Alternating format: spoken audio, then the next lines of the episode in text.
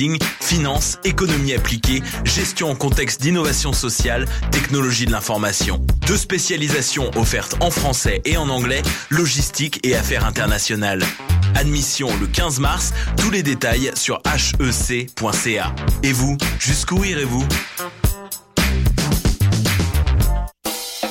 Les productions Nuit d'Afrique présentent la 9e édition des Célidors de la musique du monde. Les Célidors, la distinction musicale qui souligne le talent des artistes de la musique du monde, vous invite à découvrir 36 groupes. À travers cette unique vitrine, venez voter pour vos artistes coup de cœur.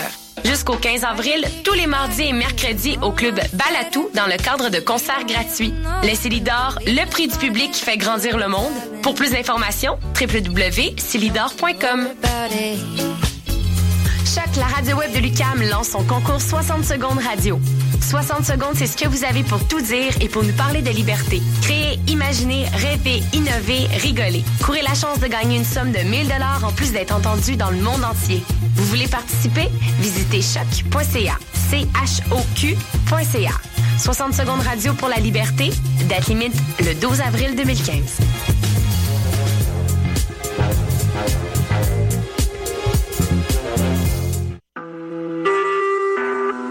Vous écoutez Choc pour sortir des ondes.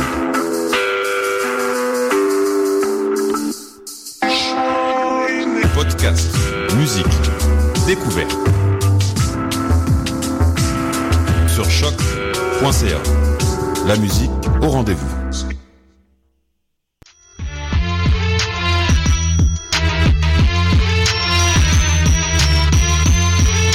Soccer sans frontières, l'alternative foot.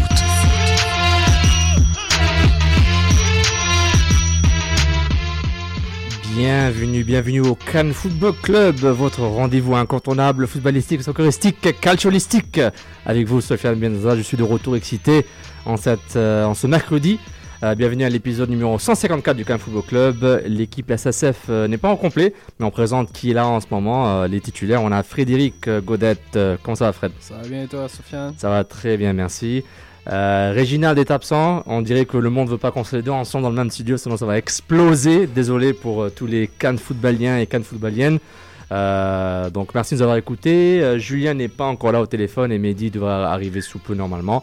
Euh, une bienvenue, comme j'ai dit, l'épisode 154. Ouais, Euh, déjà. nous sommes le 11 mars euh, 2015. Si vous êtes un fan du PSG, vous n'êtes pas en train de nous écouter en direct en ce moment, ou un fan du Chelsea, donc on vous comprend. On vous comprend. Et, puis voilà, un programme, euh, un bon programme. On va revenir sur l'impact de Montréal, la MLS, le match d'ouverture, le premier match de la MLS pour le bleu, blanc, noir, DC United, les débats SSF. Euh, et évidemment, on va essayer d'avoir Jonathan Tannenwald, du, euh, du, euh, un journaliste MLS expert soccer basé à Philadelphie. On devrait l'avoir plus tard en émission, normalement.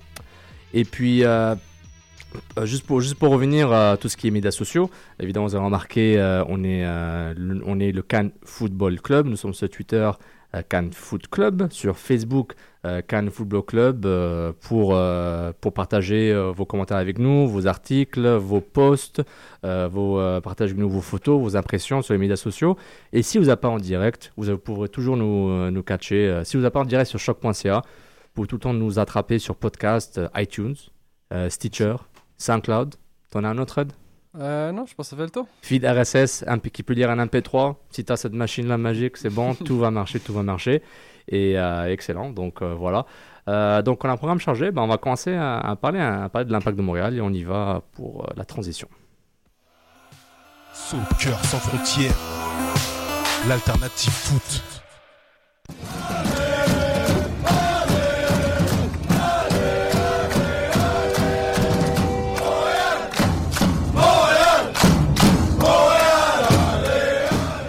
It's an, an ac- action, Seven. Look, you can see here.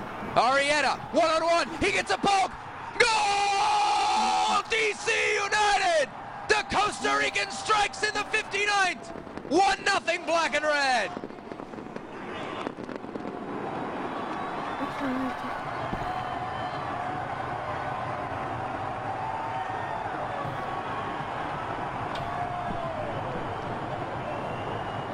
Et c'était le but de Jairo Arieta, l'attaquant de DC United, qui a marqué contre Evan Bush, No Man's Land, Evan No Man's Land Bush, Qui était perdu dans le champ de patates. dans le champ de patates, le champ de neige qui passait par la guerre, comme a dit si bien Frédéric, Loporca- euh, Frédéric Godet sur Montreal Soccer. On vous rappelle, il chroniqueur aussi sur Montreal Soccer. Euh, tu peux me rappeler ton Twitter euh, Ouais, pour me rejoindre, j'ai changé mon nom pour que ce soit plus facile euh, de me rejoindre. C'est Fred Lopo, L-O-P-O. Il a changé son nom. Oh mon dieu, inacceptable. Mais tout le monde, tout le monde m'en a parlé que c'était pas, c'était pas facile à, retenir, donc. euh, Pas Euh, choix. Un peu diabolique. Donc, excellent, excellent. Donc, euh, l'Impact Montréal a perdu 1-0 contre DC United, ce pro- son premier match euh, à MLS d'ouverture, après la fameuse épopée contre Pachuca. Donc, euh, on va vous rappeler les alignements. À- en- en- pour DC United, Bilamid au- au- dans les buts, le MVP euh, gardien de l'an dernier, 24 ans. Euh, Franklin, latéral droit, Boswell, Birnbaum en centrale, Corb à gauche. Euh, milieu de terrain, Rolf, Deviarno, Kitchen, De Leon. Et en attaque, évidemment, Chris Pontius et Jairo Areta. Et en- pour l'impact de Montréal, les titulaires, Evan Bush, dont on va parler sur un débat SSF très probablement. Camara à droite, Soumaré, Simon et Donitoya à gauche. Euh, le milieu de terrain passoire, Nigel Rio-Cocker, Callum Mallis. Je prépare le terrain déjà. hein. Mmh, déjà, hein. Et euh, à gauche, euh, Duca Candy, hashtag Duca Candy, Ignacio Nacho Piatti, Justin Mapp, aïe aïe aïe, et Jack McInerney à la pointe. Donc euh, c'était pas mal ça à retenir par rapport à ce match, du moins pour ce qui s'est passé. Au niveau stats, rapidement, euh, l'Impact a eu 47,5% de possession, les DC United 52,5%. C'était plus ou moins égal au niveau euh, le pass accuracy, euh, au niveau des duels, des chances. C'était un match assez égal. L'Impact a aurait pu commis. basculer de, de tous les côtés. Personnellement, euh, je m'attendais à un 0-0, mais bon. Exactement. L'Impact a eu beaucoup plus de. a eu beau... aurait pu, comme tu as dit, avoir un match nul. Donc c'est intéressant de voir qu'on va faire l'analyse du match. Mhm. Donc ça, c'est pas mal. Pas mal ça, ce qui est arrivé durant le match, du moins les, statistiques et l'alignement. Donc on va commencer avec les Saputo d'or et trop Poutine. Donc euh, comme juste moi et toi, je vais commencer par toi, Fred. Mmh, merci, merci. Euh, pour, pour le Saputo d'or, euh, je vais y aller avec. Euh, c'est un peu, un peu surp- c'est un joueur qui me surprend le plus, depuis le début de la saison. Euh, était vraiment excellent, à part, comme je m'en rappelle ce qu'il l'a mentionné, les 10-15 premières minutes du premier match contre Pachuca. Mais depuis ce temps-là, il est très très fort son couloir, assure bien. Même offensivement, ça commence à bien aller. C'est, à mon sens, celui qui a eu la meilleure chance de marquer avec un- une frappe de loin. Euh, sinon, pour le trop de Poutine, euh, une chance que la semaine, euh, quelques jours ont eu le temps de passer parce que j'allais faire une montée de lait contre Rio Cocker. Là, je pense qu'il a vraiment connu son pire match en fin de semaine. Excellent. Moi, je pense que j'ai dit la même chose sur Twitter. Je, je, je retourne plus ce que j'avais dit. Mais je suis pas sûr. Ben, mon trop Poutine garanti par Evan Bush. Et mon euh, Saputo d'or, euh, je pense que je l'avais, donné à Donitoya. Mm. Euh, qui a eu, un- je pense, la meilleure chance, bah, la deuxième meilleure chance de l'impact sur un tir de 30 mètres assez intéressant. Ouais, euh, qui a obligé Bill Belhamid Hamid à de faire un- arrêt, un arrêt assez intéressant. Sur la twittosphère, si je passe à travers les Saputo d'or, évidemment Twitter me lâche à ce moment-là, bien que tout était préparé. En Alexandre Saudemont entre Poutine à Piatti et Saputo d'or à Asun Kamara. Sylvain Prou, Saputo d'or Kamara, présent et aurait dû avoir un but, trop Poutine Piatti, pour ce qu'il est censé apporter. Euh, Nilton George, euh, Saputo d'or Simon avec ses 11 clearances, 9 interceptions et 3 tacles. Hmm. Mais Hmm une bourde. et une board. Nilton, euh, Nilton, hashtag stat Jorge, Jorge, pardon. Euh, trop Poutine, Jack Mack, car 20 minutes de porteur ont été plus utiles. Et FD Laramé, Sapulotor Baki, exclamation pour un mur de ciment, un brin fragile. Ciment comme Mhm, Laurent. Bravo, mhm. bravo, applaudis. Prenez la main, bravo, bravo, bravo. Euh, trop Poutine, Nigel Cocker, hésitant, imprécis, relant de chouchou. Donc voilà, vous pouvez utiliser nos hashtags euh, trop Poutine et Sapotodor pour exprimer euh, vos impressions des joueurs euh, après les matchs de l'Impact de Montréal, que ce soit un match amical, que ce soit, euh, je sais pas moi, euh, utilisez même dans la télé, des élections municipales, qui est votre trop Poutine après le débat municipal, comme vous voulez, mais surtout pour le foot. Donc euh, hashtag Sapotodor, hashtag trop Poutine, c'est votre rendez-vous incontournable après match euh, courtoisie de Cannes Football Club. Euh, donc euh, ça nous donne, et puis par rapport à sa autre Poutine, on va voir un peu l'impression à travers les notes de Reg. Mhm. Euh, Reginald qui a po- posté sur euh, le Facebook de Cannes, Football Club euh, ses notes. Euh, on, je- on va prendre, je vais en prendre, euh, bah, on peut passer à travers tous, c'est pas trop long. Evan Bush euh, 4.5 sur 10. euh, très peu sollicité pendant le match, directement responsable du seul but euh, du match avec une sortie hasardeuse. Ouais, Euh. Exactement. Donny Toya, 7 sur 10. euh, un autre bon match du latéral gauche qui a été solide défensivement et très bon pour se projeter vers l'avant. Euh, parfait. Soumaré, il s'impose comme le patron de cette défense, 7 sur 10. Simon, 5 sur 10. Beaucoup trop nonchalant. Ouais, je suis d'accord avec lui. Qu'il a placé dans une situation difficile. Excellent. Reg. Asun Kamara, 7.5 sur 10. Le Mm. meilleur Montréalais durant le match. Beaucoup d'envie et d'engagement. Mala, 6 sur 10. Bon match dans l'ensemble. Il récupère des ballons. Rio Cocker, 4 sur 10. euh, il est dépassé. Demande des limites techniques. Pourquoi Klopas le préfère à Bernier Map 6 sur 10, un des rares à avoir essayé quelque chose offensivement, en espérant que son absence ne sera pas trop longue. Elle va être longue. On a l'impact en confirmé Quatre que, mois. voilà, une convalescence de 4 mois parce qu'il a eu quelque chose de coude. Comment ça s'appelle? Une luxation? Ouais, une luxation, Une exactement. luxation au coude. Donc, euh, l'effet Mapillon euh, est parti pour 4 mois. Ça va faire très mal à l'impact. Ça va partie de nos, faire partie de nos débats SSF. Ouais. Ignacio Nacho Piatti, 4 sur 10. Il a perdu un match, un nombre impressionnant de ballons. Il n'est pas dans le rythme. Il a été remplacé par Eric Alexander, qui a été intéressant pour son entrée. Duka, 5 sur 10. euh, Une seule frappe au but. Il s'attendait à quelque chose de mieux. Et 4 sur 10, le Casper du match. Euh, porteur a porté plus que 20 minutes, en 20 minutes que Jack Mack en 70. Donc ces notes, je pense qu'elles vont clairement diriger les différents débats qu'on va avoir, les hashtags débats Mais SSF. Rebondir juste rapidement. euh, Rebondis. Tout le monde, a- tout le monde a- il y a des gens qui ont donné Septuda, Camara et bon, Reg a donné sa meilleure note. De quel côté le, le ballon part euh, C'est du côté de Camara, non qui manque, Sur le but? Ouais, qui manque sa couverture. Je, je sais pas, est-ce que c'est moi qui, qui, qui vois mal les choses? J'aimerais ça, j'aimerais ça entendre les gens qui ont donné le Septuda à Camara. Oui, il a joué un très bon match offensivement, mais défensivement, euh, je sais pas. Ben, Personnellement, je trouve que la ligne, la ligne de 4, la ligne défensive a été excellente. Ah ouais. Euh, je trouve qu'elle a été, bon, a été solide. Je trouvais vraiment, elle, c'était une performance de référence, entre guillemets, Mhm, même ouais. si tu perds un match.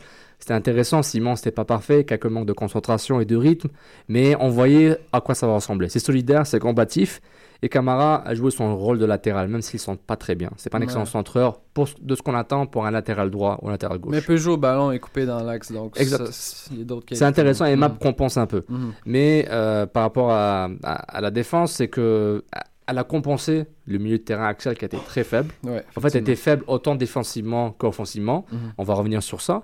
Mais Camara, a... sur le but, si on veut, bon, on va commencer par, euh, on va commencer par ce débat par rapport à Evan Bush. C'était la bourde d'Evan Bush. Est-ce que c'est un hasard ou un pattern auquel il faut s'attendre? Euh, Pour reprendre l'action, c'était une, contre-attaque. L'impact Ouais, allait avoir une chance de marquer Ouais. euh, un arrêt de Bilamid, je pense. Mhm. Et une contre-attaque, Rolf, la lobe au-dessus de la défense de l'impact qui était. Ça, qui était plus Camara, aligné. Camara battu de vitesse, Arietta est seul devant Soumaré. et Voilà, et Soumaré a arrêté de courir à un moment. Je sais pas s'il était fatigué ou il voulait, voulait Bush la couvrir. Bush cou- court, euh, sort jusqu'à en dans sa surface de réparation et Arietta la met. Bush ait une chance de plonger facile, rien. Trop facile. trop facile. ouais. Exactement. Et moi, c'est pourquoi j'ai donné un Stropoutine au- à, à notre ami euh, Evan Bush. J'avais aussi écrit dans ma chronique au 24 heures Montréal Travaux en cours chez l'Impact où j'avais noté que sur le but d'Arietta, je donne un carton jaune à Evan Bush sur ce, sur, ce, sur ce jeu. Je suis obligé parce que Mais c'est incompréhensible comme sortie parce qu'il va pas, il va pas vers le joueur. Normalement, un, un- un gardien de, assez d'expérience va viser les jambes, va essayer de, de- du moins euh, faire, Mais- faire et- essayer de jouer, de bouger l'attaquant. Mais là, il y a rien qui a été fait là. Et il était clairement dans no man's land, mais il, Mm. il pouvait pas tacler, il pouvait pas arrêter de la main, on dirait. Mais personnellement, c'est- l'héritage du gardien. Est-ce Dans le était sens- surpris par la vitesse d'Arietta peut-être? Je, je, je pense pas qu'il s'attendait qu'Arietta tire direct. Je pense qu'il s'attendait qu'Arietta essaie de le contourner, donc j'avais l'impression qu'il a hésité. En tout cas, no man's land, quoi qu'il arrive, le gardien, même Bouffon aurait l'air bête sur ce coup-là. Ouais, Et c'est ça l'héritage du gardien, parce que tout le monde fait des erreurs sur un terrain. Mhm. Mais Reo-Cocker en a fait 15 erreurs. mais, mais gardien, pas- c'est pardonnable, c'est ça. Exactement. Mhm. Quand tu les fais, ça coûte cash, et c'est la nature d'être gardien, c'est partie de ton héritage. Mhm. Tu peux faire 15 000 arrêts, et si tu fais pas le dernier arrêt qui, qui permet. Qui, bah, si tu fais pas le dernier arrêt et ton équipe perd ce match, bah, tu vas être pointu du doigt parce que tu n'as pas fait cet arrêt-là. Ouais. C'est l'héritage euh, quasiment dans tous les sports où tu as des gardiens. C'est qu'est-ce que What have you done for me lately? Mhm. Puis Bush, là, là, ça fait mal. Faut pas oublier qu'il y a quoi, il y a, il y a même pas une semaine, il y a- à la 70e minute du match, il a sauvé le- il a sauvé l'impact contre. Exactement. Il a sauvé la mise. Bon, là, c'est sûr qu'il a fait une bourde qui est, qui est hyper impardon- impardonnable parce qu'on est en début de saison. Euh, c'est sûr que s'il commence à faire ça dans des matchs importants contre des rivales directs, là, là, euh, ça va vraiment être important de, de soit lui parler ou d'avoir une conversation avec Cronenberg pour voir s'il est prêt. Là. Exactement, il y avait un débat sur euh, Cannes Football Club euh, section vidéo sur YouTube. Il y avait Sydney et Emmanuel Lussandre, euh, at Bloody Udall, qui ont fait le débat Kronberg ou Bush. Mhm. Donc euh, c'est beaucoup plus, beaucoup moins, beaucoup moins superficiel qu'un débat Price à lac Mhm. temps.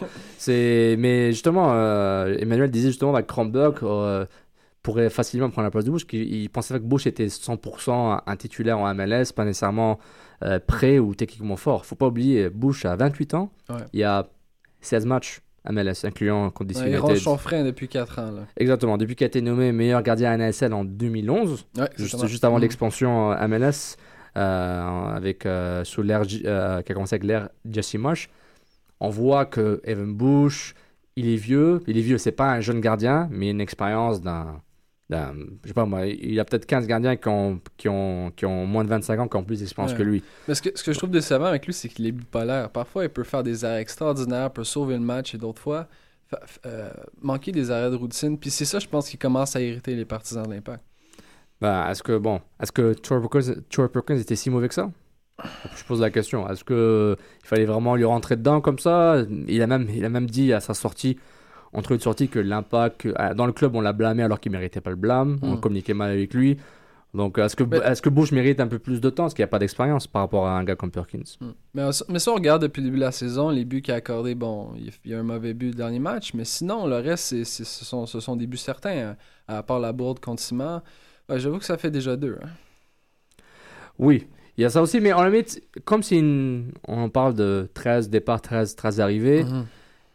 Euh, 13 arrivés, il n'y a pas de S à 13, 13 arrivés, et euh, tu as quasiment 7, 8 nouveaux titulaires par rapport à l'an dernier qui n'ont jamais joué ouais. ensemble. Mhm. Donc à un moment, tu te dis, comment est-ce que tu fais pour, pour gérer tout ça? Puis il y aura tout le temps des problèmes de chimie. C'est pourquoi, quand je disais en pré-saison que quoi qu'il arrive contre Pachuca, contre qui tu veux, assure-toi d'être, d'avoir les bases solides, Mm. d'être solidaire et de garder ça simple. Contre Pachuca, c'était plus simple parce que Pachuca, elle était dominée pendant 90 minutes avec ouais. une position de balle de 70 à 80%. C'est normal, ils sont supérieurs, il faut l'accepter sur papier. Comme ça, le match, tu l'analyses de façon plus claire et plus objective. Ouais. Maintenant, est-ce que Condition United, euh, l'impact était, était quand même 45% de position C'est pas, sa pas meilleure, la sa fin de- meilleure performance depuis de la saison. Exactement. Donc, exactement. Donc, euh, on se dit, ben, comment maintenant l'impact n'est- est attendu Il faut qu'il fasse une partie du jeu. Et justement, on va parler de jeu, milieu axial. Bon, Fred, tu as écrit un article sur Montreal Soccer avec des stats et on revient au milieu axial. euh, au milieu axial il y a eu beaucoup trop de poutine à Rio Cocker. Malas, euh, je trouve que Red a donné une note généreuse quand même. Ouais, il n'a pas Euh, connu un excellent match, mais c'était, correct. C'était correct. Pour Malas? Pour ma- je pense que c'était correct. Ok, c'est ok, correct. Disons, je laisse passer, mais, mais dans le- c'est quoi qui marche pas de ce milieu axial C'est d'après toi? Ce qui, ce qui a manqué depuis le début de la saison, on l'a- remarqué, c'est la possession. La possession, pour, une fois, on est à 45. Habituellement, euh, les, deux autres matchs depuis le début de la saison, c'est 35 et 27% Euh, Une des causes de ça, c'est la, nonchalance d'un des, milieux axiales. On perd des ballons qui sont, euh, faciles, des passes de, routine. Euh, le taux de passe de Rio Cocker, c'est en bas, du, taux de l'équipe. Il y a même des, des matchs où c'était à 60%. Pour un gars qui touche autant de ballons dans une, dans une partie, c'est impardonnable. Euh, par la suite, le placement, euh, je pourrais peut-être pas le blâmer pour le placement parce qu'il fait les efforts. C'est lui qui va euh, dans la première pression. Mais sa qualité de passe pour relancer l'attaque dans le dernier tiers, c'est ridicule. Une passe sur deux se rend pas. C'est, je c'est ça le gros, gros problème. Et ça, c'est assez grave parce que déjà que l'impact, depuis leur arrivée en MLS, c'était un milieu de terrain axial qui était dans la construction. Ils étaient capables de générer offensivement, entre guillemets, aider les attaquants, aider Divayo, aider les ailiers Ouais, pour générer, notamment Bernier Philippe, Bernier Warner, Bernier Malas. Euh, Puis là, on peut pas faire de passe à Piatti. là. Piatti va pas ouvrir le jeu. Il fait ses dribbles, il attaque le but. Là, on est obligé de passer par les côtés, par Map, par Duka. Duka, euh, Duka a connu un bon match, Map est blessé, on l'a perdu. Donc on fait quoi pour le prochain match? Exactement, mais justement, ce terrain axial qui est pas capable de performer dans les deux sens, défensivement et offensivement, en tant qu'on voudrait, en tant que l'impact a besoin en ce moment, parce que t'as pas de vrai attaquant de pointe qui est capable de faire mal, pour le moment, ça, ça génère un déséquilibre dans le jeu, parce que moi, ce que, ce que j'avais écrit, c'est que sur 24 Montréal, Piatti va souffrir euh, d'un milieu de terrain axial qui est pas capable de le supporter vers l'avant, Excessivement. et Piatti va souffrir de ses propres actions, parce qu'il est pas en forme physiquement, je pense, je pense que le genou, il y a encore pense- des problèmes. c'est- a- clair. Il y a ça aussi. Et en plus, il souffre qu'il n'a pas un attaquant devant lui pour pour l'aider à, je sais pas, à, le- à l'envelopper un peu dans un, dans un cocon de. Faire des 1-2 ou du moins euh, essayer de, de faire bouger les défenseurs. avoir une chimie, avoir Mhm, une chimie mhm. avec un gars complémentaire. Euh, on sait clairement que Gilardino aurait été parfait pour l'impact parce que c'est vraiment le gars pivot Mhm. qui est capable de jouer La aussi. ouais. C'est une tour de contrôle qui a assez de talent pour pouvoir jouer vers l'avant et être un, un Diego Costa entre guillemets. Le Diego Costa de la MLS si vous voulez, sans les, sans les tricheries et les, et les, et les, et les faux cartons rouges. Puis, puis ce que je remarque aussi dans, dans, dans cette optique-là, c'est que Rio Cocker et, et bon, Donadel et Tampo et Malice sont pas capables de faire des longs ballons vers l'attaquant. Après ça, qu'est-ce qui reste au jeu de l'impact? Il n'y a, y a plus, aucune, il y a plus rien, aucun ballon qui peut passer par le centre. On n'est même pas capable de passer le premier rideau. Écoute, David Arnaud là, a mangé toute la partie Rio Cocker. là. Exactement, et ça, et ça c'est encore une fois, c'est le pressing. DC United, comme tout club de foot qui se Mhm. respecte, ils vont faire le pressing sur une équipe. Et l'impact, ils ont fait beaucoup de passes un peu latérales, euh, est-ouest, sur le de nord-sud, si on veut. Mhm. Et il n'y a pas nécessairement assez de, de jeux générés pour dire ben, quelque chose qui fait mal. Il a eu des excellentes cou- courses de, courses de map. Ouais, ouais. Map qui a failli, qui a, il a failli marquer celui Lamine, il se blesse, il se casse le coude, ben, il se fait mal au coude sur cette action-là. Mais et encore, l'impact va revenir dans cette, dans, cette, dans cette perspective de on va jouer le, le- la contre-attaque, ce qui est bien, beaucoup d'équipes le font. Mais il faut qu'ils il faut qu'ils aient des éléments qui les aident. Et là, en ce moment, ils dépendent beaucoup de Map et Duka. Et là, tu as Piatic, bon, il est en no man's land. euh, et Mais- puis, il fait partie de la, la pièce maîtresse du club en ce moment. Ils n'ont pas le Mm. choix de, de s'assurer qu'il joue à 100%. Mais je te pose la question, combien de contre-attaques ont, ont, euh, ont avorté? Parce que le ballon, euh, la passe s'est pas rendue au joueur, le joueur dribble par le ballon, ça n'a aucun sens. Même pas des tirs, des centres. Déjà en centre, on n'est même pas 10% de taux de réussite. Ça, c'est mauvais. ça. Euh, écoutez, qu'est-ce que vous voulez qu'on fasse? Ok, c'est bien beau que Map et Duka sont, sont capables de courir avec le ballon, s'en aller jusqu'au coin, là, mais après ça, il n'y a rien qui se passe. Puis c'est là le problème actuellement. Et ça, c'est un problème parce que si tu veux générer de l'attaque, parce que faut être honnête, hein, DC United, c'est pas euh, Seattle Sounders contre New England là, qu'ils Non, ont fait là? non, non, DC United, ok, ils ont fini premier, ils ont fini à tes souhaits, ils ont fini, euh, ils ont fini premier de l'est l'an dernier, c'était bien. Mais avec un milieu de terrain qui mettait de la pression, et c'est Ouais, comme ça qu'ils ont Exactement. réussi à gagner. Et en plus, ils avaient ni Spindola, Ouais. ni Eddie Johnson, Non. ni, je pense qu'il y a un autre gars qui manquait à l'appel. Hein, Pontius n'a pas joué beaucoup. euh, Pontius, mais ouais, mais il, a- il était pas hot là, mais il a fait Mm. le travail. Puis Nick DeLeon et Dave Arnaud ont juste mangé Nigel Rio Cocker et Malas. Ouais. Et c'est pourquoi on se dit ben, à quand Barnier va rentrer? Parce que ils- s'ils ont besoin d'un gars pour aller vers l'avant, c'est là qu'il nous manque. Les longs ballons de Bernier étaient, étaient très, étaient très essentiels à l'impact la- sa première Mais saison. les ballons à qui cette fois? Ah oui, il a vu Divayo pendant deux ans et demi. Mais il a personne. Je m'excuse, mais on, on crache beaucoup sur Jack McInerney.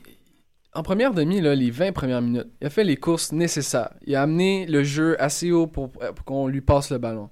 Je sais pas combien de fois j'ai vu des passes qui ont raté, qui ont frappé directement le défenseur. C'est beau, il n'y a pas d'occasion. Après ça, il stagne, il boude, puis bon, on le voit plus le reste de la, de la partie. Je suis d'accord avec vous. Mais il n'y a aucun ballon de qualité qui passe le dernier tiers. Aucune chance. Mais tu sais clairement que le club n'aura pas la patience de garder Jack Kearney sur la paye, sur sa paye, euh, sur, sur- sur son salary cap, s'il va pas jouer ou Mais s'il tu joue veux faire mal. quoi? Tu veux faire jouer Romario et euh, Porter en alternance avec. Justement, euh, ben, on, on- on- non, on va faire le débat. On, y- on- on parle, c'est un autre débat, c'est ça qu'on a. L'attaquant, qui a le meilleur fit dans le système actuel? Parce qu'en ce moment, et je vais me relire parce que je veux bien écrire, parce que je l'ai tellement bien écrit, j'étais content. Euh, Cameron Porter pourrait forcer la main de Frank Lopas après avoir montré plus que McKerney et Oduro en seulement 19 minutes en carrière. hmm. Et ce qu'il a montré sur le terrain, c'est pas beaucoup. Il a couru vers l'avant, il a montré l'énergie. Il a fait, il avait, il avait été dans la perspective d'aller vers le but, droit au but. Et sur le, le, le tir de Camara dans la surface, c'est lui qui, Ouais, sur qui- le corner, qui fait la passe. C'est une Mhm. belle passe. En Belle- plus, il a bien vu. Donc on voit la vision. Mhm. On- contre Pachuca, est-ce que c'était un feu de paille? Peut-être qu'il va forcer la main à Klopas pour dire c'est quoi, peut-être on va l'essayer. Il a une certaine taille, il est rapide. Ouais. Ça, ça c'est son élément. Peut-être McCartney sur un sommet est plus rapide que lui, mais genre dans une situation de match, il a l'envie. McCartney mentalement il est pas là. Ça, se voit. je le vois. je- mon impression c'est que j'ai pas l'impression qu'il est là. Mais justement, je pense pas que Porter peut, peut durer 90 minutes.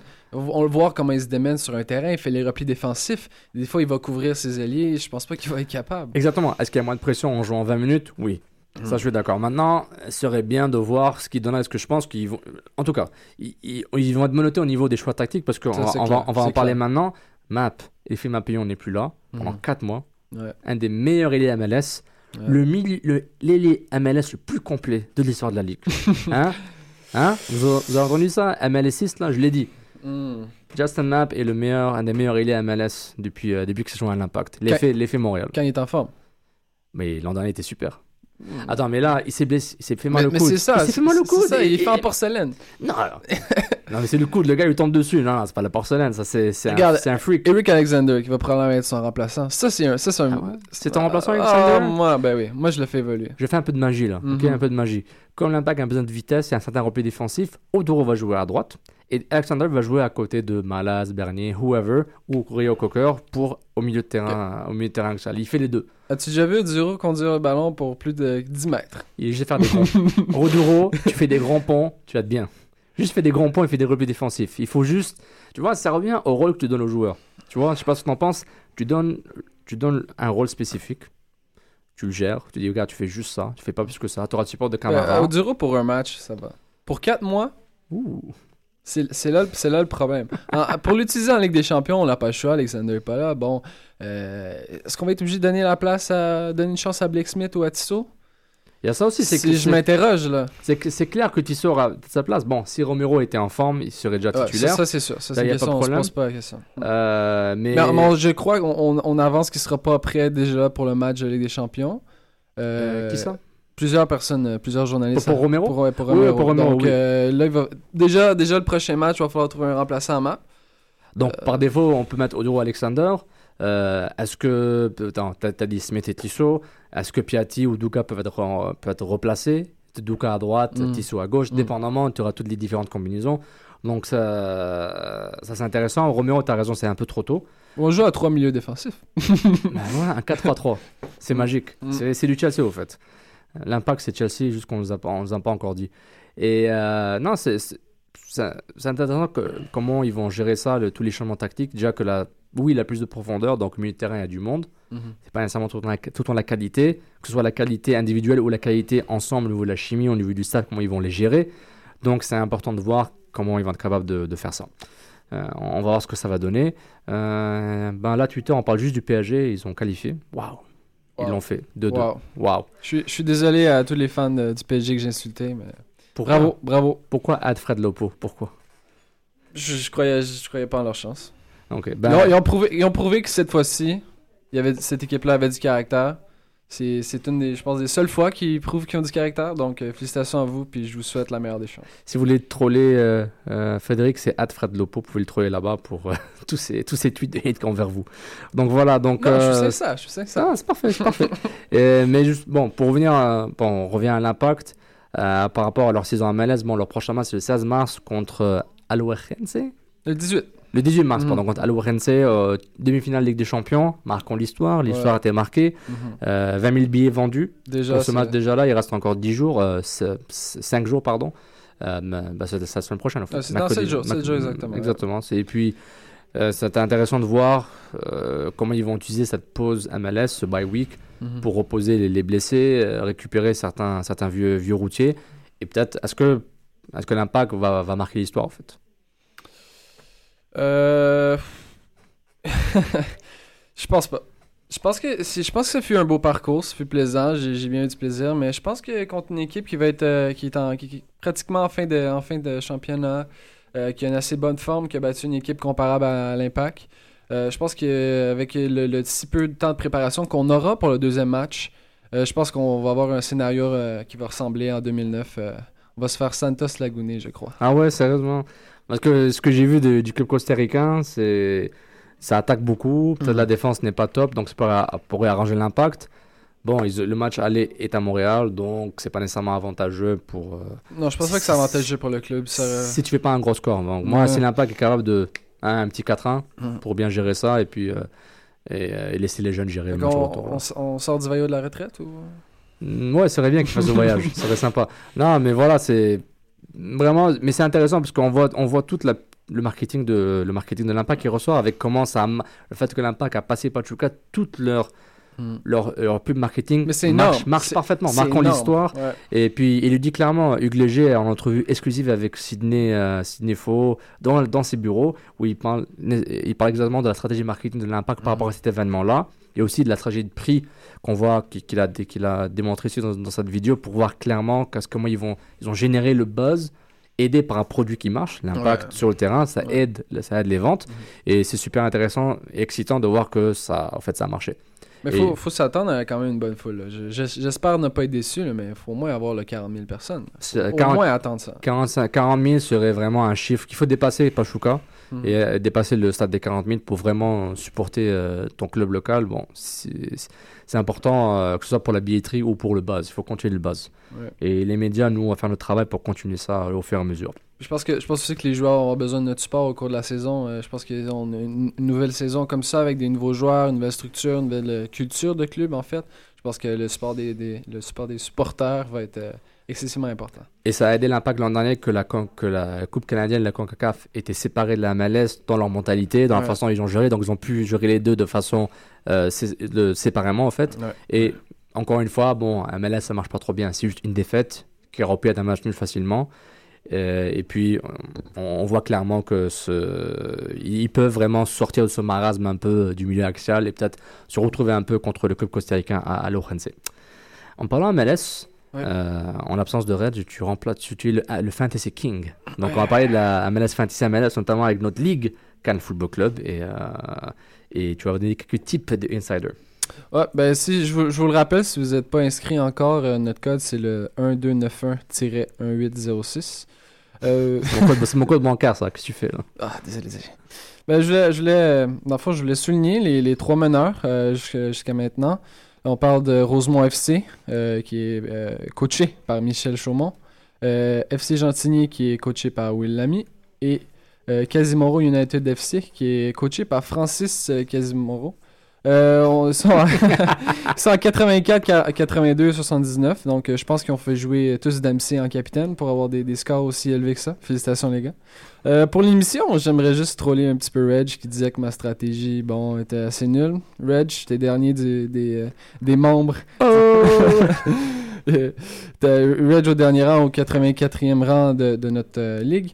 Euh, sinon, il y a Raph, euh, l'ancien membre de l'équipe, qui est au 73e rang avec 42 points. Moi, je suis à 49 points au 50e rang. Et Sofiane, oui, Sofiane, qui revient en force cette année, au 35e rang avec 54 points.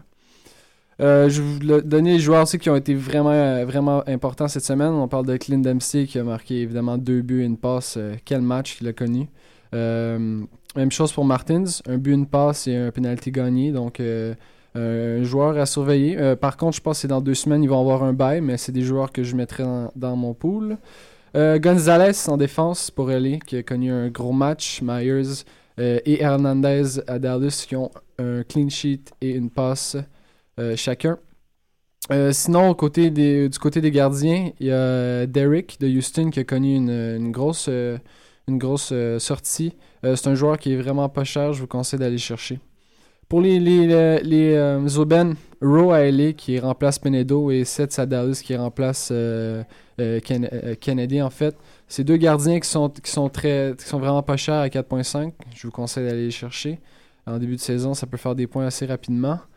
Sinon, en défense, il y a Mears justement de Seattle qui devrait par, cependant avoir un bail dans deux semaines. Donc, allez chercher après ça au Para à 7.1 qui est, qui est vraiment un bon deal.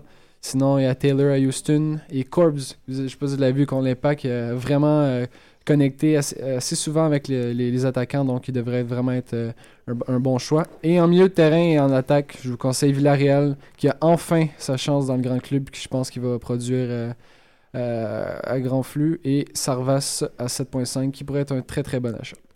Est-ce que vous savez que j'ai un petit hit contre Corb de DC United? Parce qu'il porte pas des chaussettes longues.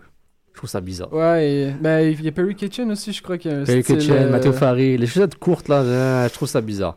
Je trouve ça bizarre. mais Ben, quand puis, même, tout euh, un joueur, je le prendrais dans mon équipe, n'importe quand. Exactement.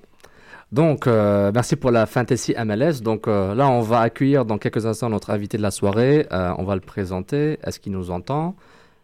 Euh, Jonathan Tannenwald. euh, bonsoir, Jonathan. Bonsoir, you Hello, welcome, welcome. Euh, juste pour te présenter, Jonathan, tu es un journaliste euh, soccer à Philly Sport, philly.com, un membre de Soccer Reporters, un contributeur à backheel.com et du Soccer Morning Show. Bienvenue, Jonathan. Welcome, Jonathan. C'est mon plaisir. euh, J'étais un peu euh, occupé avec ce match PSG-Chelsea, n'est-ce pas? Ouais, je pense que tout le monde, tout le monde est déçu sauf nous. Nous, on a décidé de, on n'a pas pris un extra donc on a fait l'émission quand même. So, c'est pour une autre fois. C'est pour une autre fois. Euh, Jonathan, merci beaucoup d'être avec nous. C'est vraiment un grand plaisir. On, profite beaucoup de tes tweets et ton de insights sur la MLS.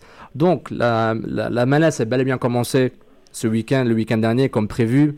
Le MLSCB a été ratifié entre les joueurs et la ligue. On va un peu parler un peu de CBA avant du buzz MLS. Euh, D'après toi, Jonathan, est-ce que les joueurs se sont fait avoir sur ce coup-là? Oui. Je pense qu'ils ont gagné pour la plupart. Et je vais, je vais présenter mes excuses à vos auditeurs parce que je parle pas euh, très bien la, la, langue de finance en français. Yeah. Alors, no, si- no, no problem. Sorry, I, I, I, I don't want to get too far down that road and not quite know what I'm talking about in French. 'cause It's hard enough to talk about in English sometimes, you know. the players won on the whole, I think, um, because they wanted free agency more than anything, and they got it in a limited form. I realized that. They didn't get it all the way like they have in the rest of the world in soccer. But if you look at baseball and you look at basketball, they have, you know, the deals where you have to be in the league for a certain amount of time. And I don't think there's a principle that many of them objected to it. It was just a question of how much time it was going to be. But what really matters more than anything the owners had said, we're not having any free agency, ever, for the rest of time. the owner of Real Salt Lake said, and in part of this he was correct, I didn't like it, but I understood why he said it.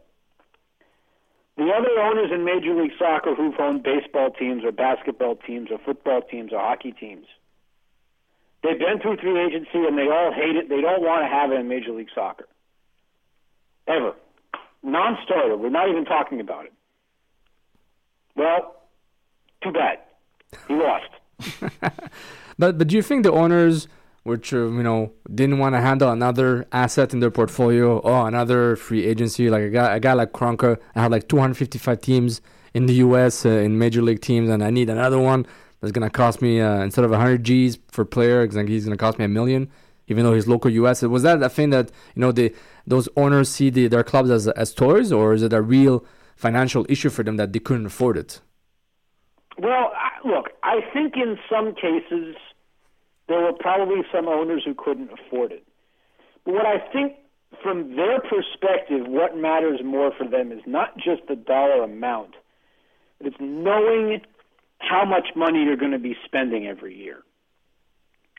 And my response to that was so what if you have free agency, if you have a strong salary cap, then you know what your cost is going to be. You know, Garber, the commissioner Don Garber has said the clubs in Major League Soccer are losing $100 million a year combined. Well, some of them are doing that by choice. If you think about it, mm-hmm. Toronto's choosing to spend the amount of money that they're spending on players. Seattle, New York, Orlando, it's not like anybody's forcing them to go out and buy Sebastian Giovinco. They want to win, so they've gone out and spent the money. And more power to them. But the, you know, the I, I think the owners were probably willing to raise the salary cap by a pretty good amount because many of the owners understand that it's in their interest to spend more money if they want to win. I certainly think Joey Saputo understands that, and we know that the Los Angeleses and Toronto's, as I said, they understand that as well. It's just it's it's it's it's been frustrating to me for a long time free movement of labor is such a crucial thing in any sport. And the owner said never, and they lost. Exactly, but do, do you still think that limited free movement is still an insult for the players? Because you know, let's forget these players are you know employees. They have families. They have lives. Even if let's say even they're single people for, for the whole lives, they they have they have they have ambitions. You know, I want to live in California. I want to play in Montreal. I want to go back to Canada. These players don't have a choice almost, except for the star. No, no, the- I disagree. I disagree. Look, you can get transferred in Europe at any time. Not any time, but you get transferred during a transfer window. You get sold, you're out. You know, that happens. It's part of sports. The players know that they might get traded. But what they don't want is when their contract expires to be only be able to play for one club. When the contract expires, then they want to be able to say, okay, I want to go play in Montreal, I want to go play in California or whatever. And some of the teams, and, and Salt Lake is one of them, were worried about where all the famous players are going to want to go play in California and New York and Seattle. Well, in my counter argument to that, if you keep developing players who are good enough to play for the national team, the way that RSL has with guys like Nick Raimondo and Kyle Beckerman, mm-hmm. when they go out of the national team camp, they're going to say to their teammates because the guys talk about this all the time, and they when they meet with the media, they talk about it all the time. They say, "Well, I'm thinking about coming to MLS. You know, it would be great to play in Los Angeles and New York, but you know, you hear from a guy like Raimondo or Beckerman who says, "Hey, you know what? You're not going to make necessarily seven million dollars in, in in Salt Lake City, but you're going to play for a team that's got a lot of tradition of winning, smart ownership, a great fan base. They sell that stadium out almost every week." And you're living in a in a city that's a pretty fun place to live. You can go skiing on the weekends, and you know have all the have all the stuff around there, and it works. I, I, I think as teams that are smartly run will be able to keep getting good players. But it's true that MLS sells a quality of life and a financial stability quotation mark compared to you know many European clubs that go under and disappear like Parma, like Portsmouth, and etc. I, I agree it does have this financial stability factor and quality of life potential for players coming from abroad. But for example, like you know a guy like Davy Arno, as much as he's not a superstar, he's a a more above than decent good player in MLS. You know, he you know he, he fights you know tooth and nail to get you know what he deserves as per his experience and his quality on the pitch. And then you see random guys like Mustafa Jarju, uh, DPs from nowhere that that stay ten games in Vancouver and then and then disappear. And what I'm worried about is that even if they're able to manage the cap a bit better with a higher salary cap, the owner's gonna end up paying like you know the those unknown DP players, give them more money than a guy who's proven more, and end up you know yes, they can cut the contract, release them, but still, it's lost time and money on assets that you have right now in a league that's in a, in a league that was helped develop by these, by these same players. So I think it, it kind of sucks for these veterans that have to wait till they're like 29, 20, 30 to actually get paid, you know, double. Here's my answer. My answer to that is twofold. One is, you know, MLS, the MLS headquarters, because of the single entity structure, they have a lot of ability to tell a team, you're valuing that player at too high a contract, we're going to block you from doing that.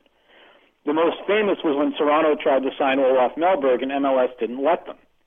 There was a case in Philadelphia where Nick Sakevich, the CEO of the Philadelphia Union, was willing to pay Maurice Adu a million dollars. That's his fault. That's not the player's fault. If the owner makes a mistake of how much money they want to pay a player and it's too much, then the owner should take the blame. And part of the deal with loosening this, you know, loosening the rules here a little bit is reminding the giving the owners more ability to make a bad decision. Uh, you know, at a certain that's a part of sports. If if you go out and you sign a player and you pay him too much money and he doesn't succeed, that's your fault. That's not the player's fault. And the other the other point I want to make about raising the the, the salaries in MLS. One of the things that has really mattered to me for a long time, and, and those of your listeners who've, who've read my work in the years that the impact have been in MLS know that I've been writing for a long time about the minimum salary in Major League Soccer, Yeah, that's huge. which last year was only $36,000 US, and that was the highest it had ever been. You know, it ticks up a little bit every year. Well, now the minimum salary for a senior roster player is going to be sixty thousand dollars US. There's going to be a a classification for sort of like the reserve guys that spend most of their time in in the USL. They're their minimum is going to be fifty thousand dollars. But even so, it's going to be the first time that every player in Major League Soccer has been paid a living wage. And that to me is really important. It's really important for the young guys who are just out of college or they're 17 or 18 or 19 because now they can live on their own in a place like San Francisco or New York or Washington that's really expensive. Um, that's been a long time coming. I know that it's something that the players union, even the older guys in the players union, really cared about because they all know that they were in that position once, and they would have really appreciated if somebody had done that for them. No, the, the, I agree. The minimum salary was huge, and those those two points, free agency and minimum salary, was the well, two points that the players were ready to strike on. I totally agree, and that's a great point to bring, Jonathan. Uh, until we get the full, you know, MLS CBA ratified and we can read it in a PDF file somewhere on the MLS Players Union website uh, soon enough, hopefully, uh, we can uh, even go into even more details on the uh, on this uh, CBA for the next five years. Um, now let's we still have time to talk about what happened this weekend in MLS.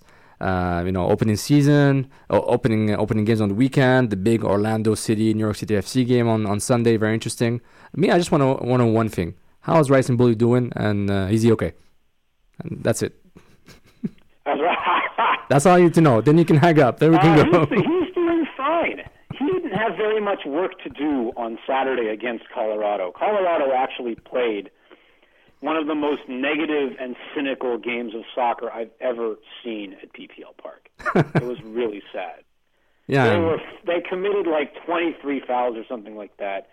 They had a guy sent off in the second half, and then the last 20 minutes, every like three minutes of the last 20 minutes of the game, somebody went down with cramp, or uh, you know he got pushed, exactly, and he, he or he got sneezed on. you know, a, a feather from a bird flying overhead landed on his shoulder, and down he went. Yeah, yeah, I saw the extended uh, highlights on the MLS uh, live. It was, uh, yeah, it wasn't a fun game. It, it was not a fun game, and Philly uh, could have had a goal, but uh, we're unfortunate there. I agree, but there was three games that got everyone's attention. Obviously, there was the big uh, Toronto Vancouver game, probably gonna be the Canadian Derby from now on. Altidore scores, Bradley plays well. We all forgot about the bloody big deal. Uh, was this like a huge game for the uh, for the uh, for the U.S. national uh, team lovers? Is this like uh, everyone's happy for Josie and and Michael? Oh, they're th- they're thrilled. Well, they're thrilled for Josie. And look, Josie out the Altidore. Everybody wants to say, oh, he, he's not good enough to play in the Premier League. You know, whatever. How is it that when he puts on the U.S. national team shirt, he's automatically better than he is in the Premier League? There's two reasons why. One, at Sunderland, all they do is kick the ball around at straight lines, and sometimes they kick people, and sometimes they kick the ball. um, it's one of the worst places he could have possibly gone, and everybody knew it. He obviously, he obviously liked the salary there because he didn't want to move to another EPL club or a championship club where the level's good, but he he's, he liked his salary. He's, if, oh, that's why he went to MLS instead of to France or Germany. He's a player who needs confidence. And if he's got it, and he always has it when he's with the national team because he's with all the guys he knows, when he's got confidence, he scores goals by the bagful. And he's going to be great in MLS. You mentioned Toronto, Vancouver, and New York, Orlando, right? Exactly. Those were the one thing that one thing they had in common. When the CBA talks were coming down to the end, those were the two games that I said these are the two games you cannot have wiped out. These are the owners who are going to get worried because these are the spectacle games in the big markets where they need to make a splash and they need to make attention. If they had lost that Orlando game with 62,000 people in the stadium, you only get the one chance to make a first impression, you know? Exactly. The buzz would be dead, especially, uh, like you said, at the, was it the Citrus Bowl? Or the Orange Bowl? I forgot. Citrus Bowl. Citrus Bowl, thank you. Uh, where we saw 1 1 tie. Uh, I saw that game live and I thought it was a very high level game. Maybe it was a bit of my you know bias looking at uh, there were some international stars. Uh, I was you know a, bit humbled by Jeb Brofsky. You know, maybe, maybe remember okay, it's yeah. MLS guys. It's MLS guys. Brofsky's here. It's cool. Let's uh, let's not panic too much. But I thought it was a really good game. Do you think it was a perfect game to sell MLS to uh, to US and Canada and to the rest of the world? You mean the Toronto, the New York Orlando? Uh, yeah, was that the uh, the game that was? To a... me, to me, the better soccer game was Kansas City Red Bull. That's true. But you know, from a spectacle, oh yeah, absolutely. The spectacle of having 65,000 people in the stadium, and having Kaká and David Villa and Nick Stiskerud and all that, oh, absolutely. But you could tell, you know, that the teams were still new, trying to learn about each other, and, and it was a little disjointed at times, but I'll tell you what, Kaká's going to win games for Orlando by himself. Yeah, he, He's really good. He he's very fit now and he's in good shape. His knee, he, he doesn't have knee or or uh, thigh muscle problem like it had it had in Real Madrid, which really hindered his career. Uh, and uh, it's really good for Orlando. It's a great DP choice, you know, big money guy, uh, big time player, and so it's gonna be very interesting. How many tickets at the Big O is he going to sell? Uh, I hope he's gonna sell forty five by himself, forty five thousand. I hope. Well, I hope. I, uh, I'll at be least. I'll be excited to watch that game from down here. I think that's going to be a lot of fun. Everyone's excited for that too. I think it's gonna be March 28th, if I'm not uh, mistaken, and at the Big O. So best time, you know, great scheduling for the from the league and the Impact to get a, a superstar like that. You know, have the Beckham effect, uh, go Brazilian on the Impact on the Montreal Athletes. That would be very interesting. There was one game that was huge as per the goal scored and the way it was played. Seattle, New England, three nothing Seattle. It was the Dempsey uh, Obafemi Martin show, which takes me to this uh, to our our next questions about uh, who who's your favorite in the East. Who's your favorite in the West? We'll start with the Western Conference. I think is the most, you know, a very competitive uh, conference, uh, a bit harder than the East. Do you think Seattle will t- will- can go all in and get out of the West and and, and eventually win the cup? Well, I definitely think that in the regular season, those are going to be the two best teams. In the playoffs, you know, I don't know. It's a coin toss, and it's a different, little bit different set of skills that you need in the playoffs to make the final. And Seattle hasn't proven yet that they can do it. And that's the biggest thing that's hanging over their heads. And this might be their year for one reason. I, I went on Soccer Morning on the prediction show, and I said, I think this might be Seattle's year because Landon Donovan's not in Los Angeles anymore. That's true. That's, true. The Sounder killer. He, he was a he, and I mean Keane is still there, Bobby Keane. Yeah. But Landon was the ultimate big moment player. So he's gone now. So I think Seattle has a shot. In the East, I think it's New England. I know they didn't. They got run over on on Saturday. There's no on Sunday. I mean, there's no way around it, and they'll tell you that. But Lee Wynn didn't play, and Jermaine Jones didn't play. Once they're back, they'll be a lot better. And by the way, you guys watch that game was on TV in Canada, right? It was on TSN. Uh, Seattle, New England. I think it was, yeah. Yes, yes, yes. Well, I watched the game, and maybe it was the picture on my television that was broken. I don't know. You tell me. That field looked black, not green. It was horrible. It was the worst. Yeah, I remember. It, it was. It was. Uh, yeah, it was on TSN two. I remember it was one of worst pitch. It was like a, one of those municipal parks in Montreal with all the, the black sand and black pebbles and rubber pebbles. It was horrible. And I saw on Twitter after like, oh yeah, it's true. I'm not the only one complaining about it, and it was pretty bad. You know, in HD it looks even worse. Already, like Century Link Park uh, Stadium is not wow, except for NFL football, which uh, you know they don't zoom in too much. But uh, to be honest, it's you know it was horrendous. And honestly, it doesn't help the Sounders. This pitch does not help the local team. doesn't. Uh, These guys would love to play at Sporting KC, Sporting Park as their home park in that style, in that style, you know. And it, it doesn't help them. You got, you know, got, thank God Dempsey and Martins can run like the wind. You know, they don't need to control the butt, uh, control the ball, the ball much. But uh, it really sucks for for the rest of the guys. I think. Somebody, somebody played a, a through ball to one of the guys. I forget which team it was. I think it might have been New England, just because they were. Although New England's used to playing on bad turf too, but if, the ball plays through and it's like a pinball, it just bounces and runs away every Exactly. time. It's great for practice. So if you go to a perfect pitch, you're like, okay, this is easy for me. You know, like I play with ten- practice with a tennis ball, play with a football. You're like you're good. But to be honest, it's uh, yeah, it, it sucks. They, they know about it, and obviously, I think Adrian Hanauer is, lo- is secretly looking at secretly looking at uh, building a stadium for Seattle, a spe- soccer specific stadium for the Sounders. So I don't know if that's gonna happen or not, but uh, they, I they could I benefit. hope so because it's really hard to find a place to build a stadium. Yeah, seriously. Nah, they- they- you know, it's a big, uh, it's a big region. You know, people can drive to the suburbs to go to a stadium. You never know, because you know, because here in Montreal, uh, the Big O is so far in Sassapuro. You know, you have to go to a Oh, subway. You have to walk from the subway and the heat. Blah blah blah blah blah blah blah blah. No, you know, you, know, you got to pay for your ticket also. Like, what's not free. spoiled. Ah, big time. as for transportation, it's uh, perfectly placed. But you know, the stigma of the Expos and the Big O and the East End of Montreal, uh, people really can't get out of it, and the media doesn't help. Uh, some of the media doesn't help with their with some of the comments they make. Uh, so um, I would love it. I would love it if I could take a 10 minute subway ride out of the center city, Philadelphia, and go to the soccer stadium. Yeah, that's true. And so do the Red Bulls and the, and the Union fans too. I, I totally agree. Uh, one last thing, uh, Jonathan, before I let you go, who would you be? Who would be your MVP as a, n- a non-goalkeeper, a player, MVP of the year? Who do you see who could really, you know, you know, go win it? I, I think that if if if Toronto makes the playoffs, and I think they will, I think it's going to be Michael Bradley. Ah, very interesting. Ah, finally, be Um, a, a leader of the team, go and take over. There's a there's a there's a couple of reasons why. One is because he's the leader of the team, and the the other, honestly, the MVP voters and they the MVP voters have been criticized a lot for this over the years. But because a lot of the voters are American and they like a good story, they vote for Americans. so I think that the finalists are for MVP. I mean, yes, Keene's going to be in there, and Dempsey's going to be in there, and maybe Martins is going to be in there. But I think that the finalists for MVP are going to be Michael Bradley and Kaká.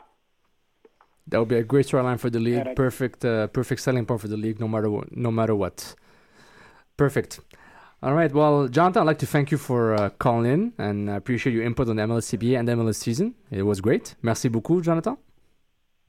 C'est mon plaisir. Je présente une fois encore mes excuses à vos auditeurs. Euh, Peut-être la prochaine fois, euh, ce sera un peu plus facile. On, de- on ne devrait plus parler des finances et toutes sortes de choses comme ça. Et, et on va plus parler. Puis euh, on te salue, on tous passe le bonjour. Sydney te passe le bonjour euh, en studio. Euh, on remercie de la part de toute l'équipe Can Football Club. Merci encore, Jonathan. Puis on va se troller sur Twitter comme d'habitude. Hein. Let's keep on trolling. Never forget. OK. Merci, Jonathan. Ciao. Donc, c'était Jonathan Tannenwald. Vous pouvez suivre sur Twitter, at The Goalkeeper, euh, euh, première semaine d'MLS. C'est MVP, c'est entre Bradley et Kaka. Une belle histoire pour la c'est intéressant. Belle entrevue, Sofiane. Euh, Un gars super généreux, Jonathan. Je l'ai déjà ent- entendu à d'autres d'autres émissions. C'est un gars super Il connaît, apprécié, il connaît, il partage, il comprend Mm. le marché américain, nord-américain, multisport, donc il a toute cette perspective, Mm. c'est super intéressant. De notre côté, ben, on va vous remercier de nous avoir écoutés en direct sur choc.ca, sur Stitcher, iTunes, SoundCloud et tous vos euh, liseurs MP3 RSS, euh, merci encore. Et au nom de toute l'équipe Canfo Club, on vous souhaite une bonne soirée et une bonne euh, gueule de bois à Ligue des Champions. Puis euh, on se voit à la semaine prochaine et bon match en CONCACAF. Au revoir tout le monde. Salut tout le monde. Salut Ciao. tout le monde.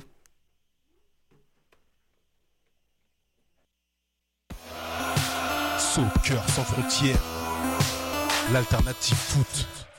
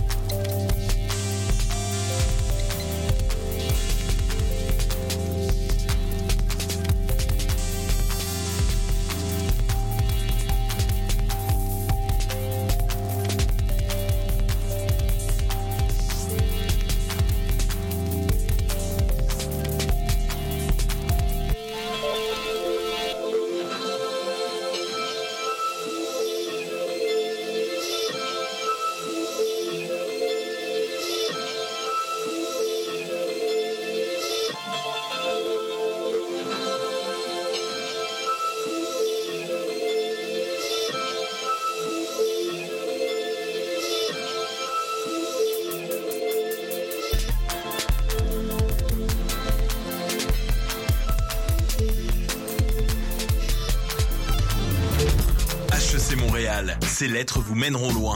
À HEC, la MSC, maîtrise en sciences de gestion, vous propose 18 spécialisations dans tous les domaines de la